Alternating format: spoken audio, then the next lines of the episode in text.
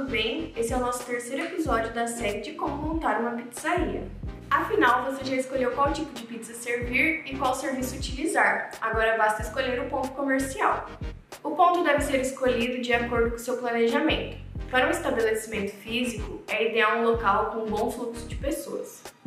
Assim, você pode optar por abrir sua pizzaria na praça de alimentação de shoppings, na loja de rua, num container ou até em um quiosque. Tudo isso vai de acordo com a sua criatividade. O importante é que o local seja de fácil acesso e confortável para os clientes.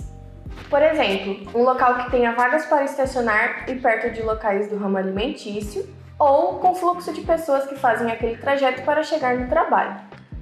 Agora, se optar trabalhar apenas com delivery, o ponto pode ser até sua própria casa, desde que a cozinha seja adaptada e siga as regras da vigilância sanitária. Assim, a princípio, você pode começar fazendo entregas apenas nas redondezas e depois ir ampliando a rede de delivery. Cada detalhe irá fazer a diferença para que o cliente se sinta acolhido em seu estabelecimento.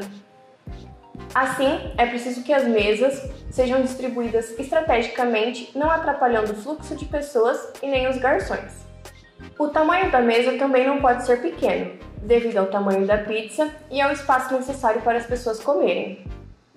Além disso, a psicologia das cores pode ser um grande aliado para definir a cor que vai atrair os clientes e fazer com que eles sintam fome. Decorar as paredes e banheiros com quadros e adesivos de pizza também é uma ótima ideia.